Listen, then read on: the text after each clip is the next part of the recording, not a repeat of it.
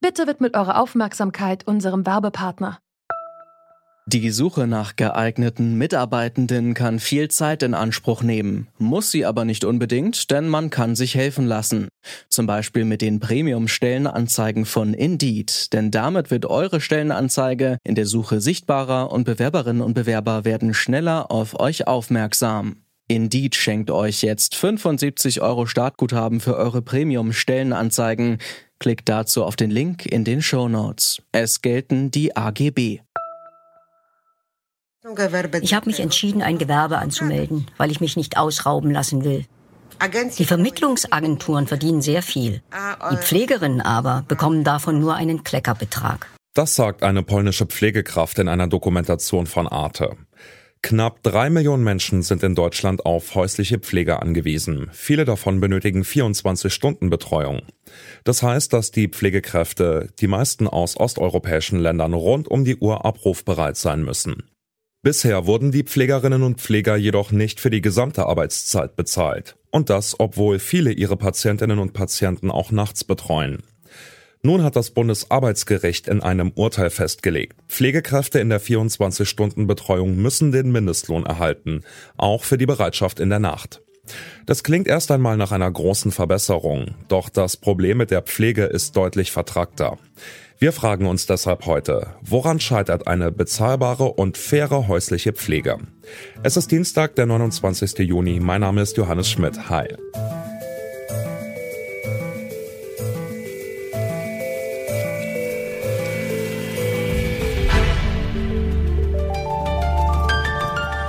Zurück zum Thema. Pflegekräften in der häuslichen Pflege steht der Mindestlohn zu. Und das nicht nur für die Arbeitszeit, sondern auch für die Bereitschaftszeiten. Das hat kürzlich das Bundesarbeitsgericht entschieden. Damit würde die häusliche Pflege schlagartig teurer werden. Doch verbessert das Urteil tatsächlich die Situation der osteuropäischen Pflegerinnen und Pfleger in Deutschland?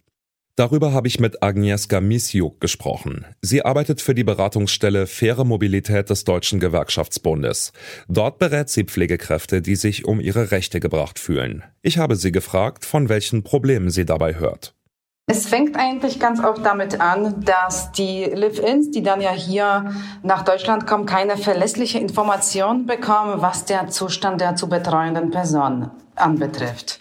Und wenn sie dann ja vor Ort sind, dann entstehen natürlich Diskrepanzen, Unterschiede und dann sind sie ganz oft unzufrieden oder beziehungsweise können dann ja die, die Pflege, die dann ja zu leisten ist, einfach nicht leisten aus unterschiedlichen Gründen.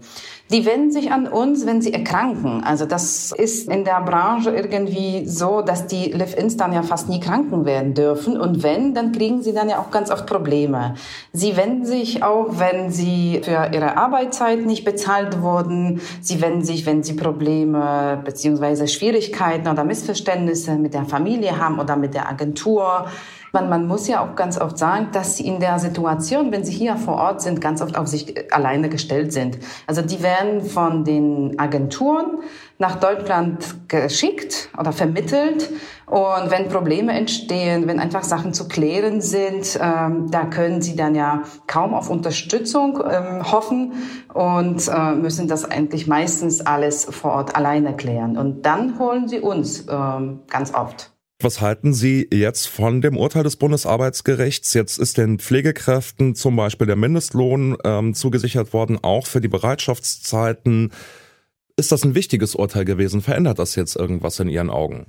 Also wir finden, dass es ein bahnbrechendes Urteil für diese ganze Branche ist, denn äh, das Modell dieser sogenannten 24-Stunden-Pflege basiert ja gerade eigentlich darauf, dass zwar bis fast zu 24 Stunden pro Tag gearbeitet wird, jedoch nur ein Bruchteil dessen tatsächlich bezahlt wird. Und ähm, Inwiefern natürlich diese Entscheidung auch für diese, die Betreuungskräfte gilt, ähm, die im Rahmen des ausländischen Dienstleistungsvertrages nach Deutschland arbeiten, wird sich dann ja sozusagen noch zeigen. Was wir uns aber auch erhoffen, dass dieser Urteil mehr Frauen oder Männer, aber vor allem Frauen dazu ermutigt, dann ja ihre Rechte auch gerichtlich durchzusetzen.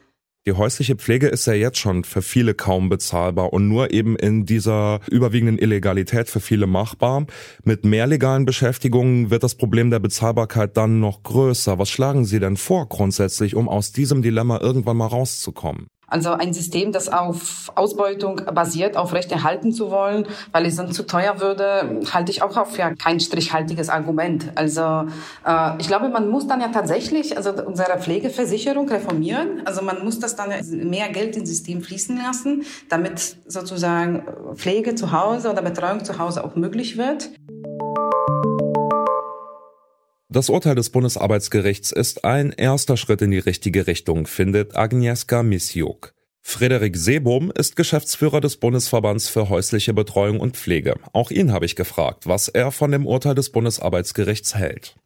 Das Urteil ist eine Selbstverständlichkeit. Ähm, wir als Verband äh, haben das schon vor Jahren antizipiert. Ähm, wer nach klassischem deutschen Arbeitsrecht angestellt ist, muss natürlich äh, für Bereitschaftszeit entlohnt werden. Und im Übrigen ist es nicht nur eine Frage der Entlohnung, also mit Mindestlohn, sondern es braucht dann auch noch Ruhezeit.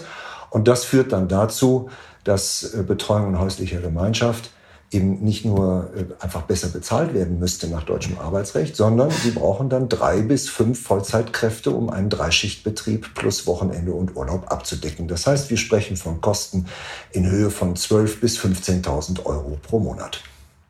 Jetzt gibt's da ja sehr unterschiedliche Meinungen. Bedarf Veränderungen sieht die Bundesregierung nicht, hieß es jüngst jetzt vom Bundesgesundheitsministerium. Die Arbeitnehmervertreter, die Gewerkschaften äh, haben den Handlungsbedarf allerdings dringend gesehen. Wo stehen Sie denn da mit Ihrem Bundesverband? Ja, natürlich ist ein hoher äh, Handlungsbedarf. Und zwar können Sie das erkennen daran, dass 90 Prozent äh, aller Fälle, also 90 Prozent von 300.000 Haushalten, illegal stattfinden. Das heißt, das Urteil des Bundesarbeitsgerichtes spielt überhaupt gar keine Rolle. Es hat überhaupt gar keine Konsequenz. Und diese äh, Tatsache, die muss man in den Vordergrund stellen. Und das heißt, wir haben es hier mit einem Versagen der Politik zu tun, die seit über zehn Jahren wegschaut, obwohl sie weiß, dass im Laufe eines Jahres 700.000 Betreuungspersonen aus Osteuropa einreisen und ausreisen. Vor allen Dingen Frauen. Und diese 700.000 Frauen bekommen keinen Sozialversicherungsanspruch. Und das Erstaunliche daran ist, äh, die Politik schaut weg, obwohl auf der anderen Seite der deutsch-österreichischen Grenze man in Österreich sehen kann, wie man es rechtssicher, legal und fair lösen kann. Die Österreicher haben es seit 2007 gelöst. Betreuung in häuslicher Gemeinschaft wird dort rechtssicher und legal und fair angeboten durch sogenannte Arbeitnehmerähnliche mit Sozialversicherungsschutz.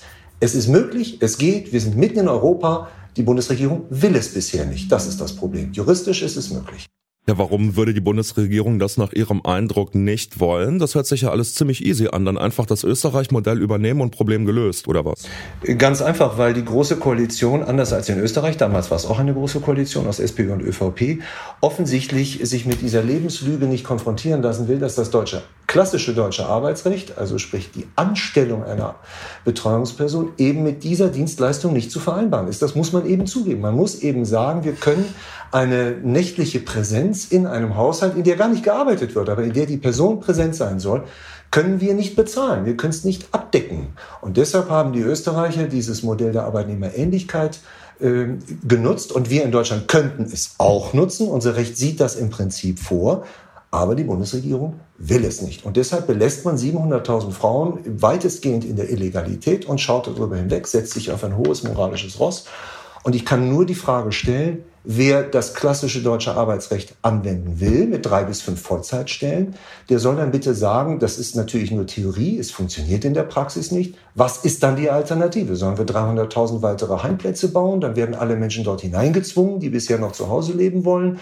Da wird ein, ein Luftschloss wird da aufgebaut wir brauchen reale, praktikable Lösungen. Und es geht, es ist juristisch zulässig, es ist vielleicht moralisch nicht einwandfrei, aber das Leben ist eben nicht immer nur schwarz-weiß, es ist immer eine Mischung aus verschiedenen Farben. Wichtig ist, dass wir diese 700.000 Betreuungspersonen endlich mit Sozialversicherungsschutz versorgen und die 300.000 Familien endlich Rechtssicherheit haben. Für die 90 Prozent der Pflegekräfte, die illegal in der häuslichen Pflege arbeiten sollen, hat das Urteil des Bundesarbeitsgerichts keine großen Auswirkungen. Doch es hat sichtbar gemacht, bisher wird preisgünstige rund um die Uhrpflege auf dem Rücken der Pflegekräfte ausgetragen.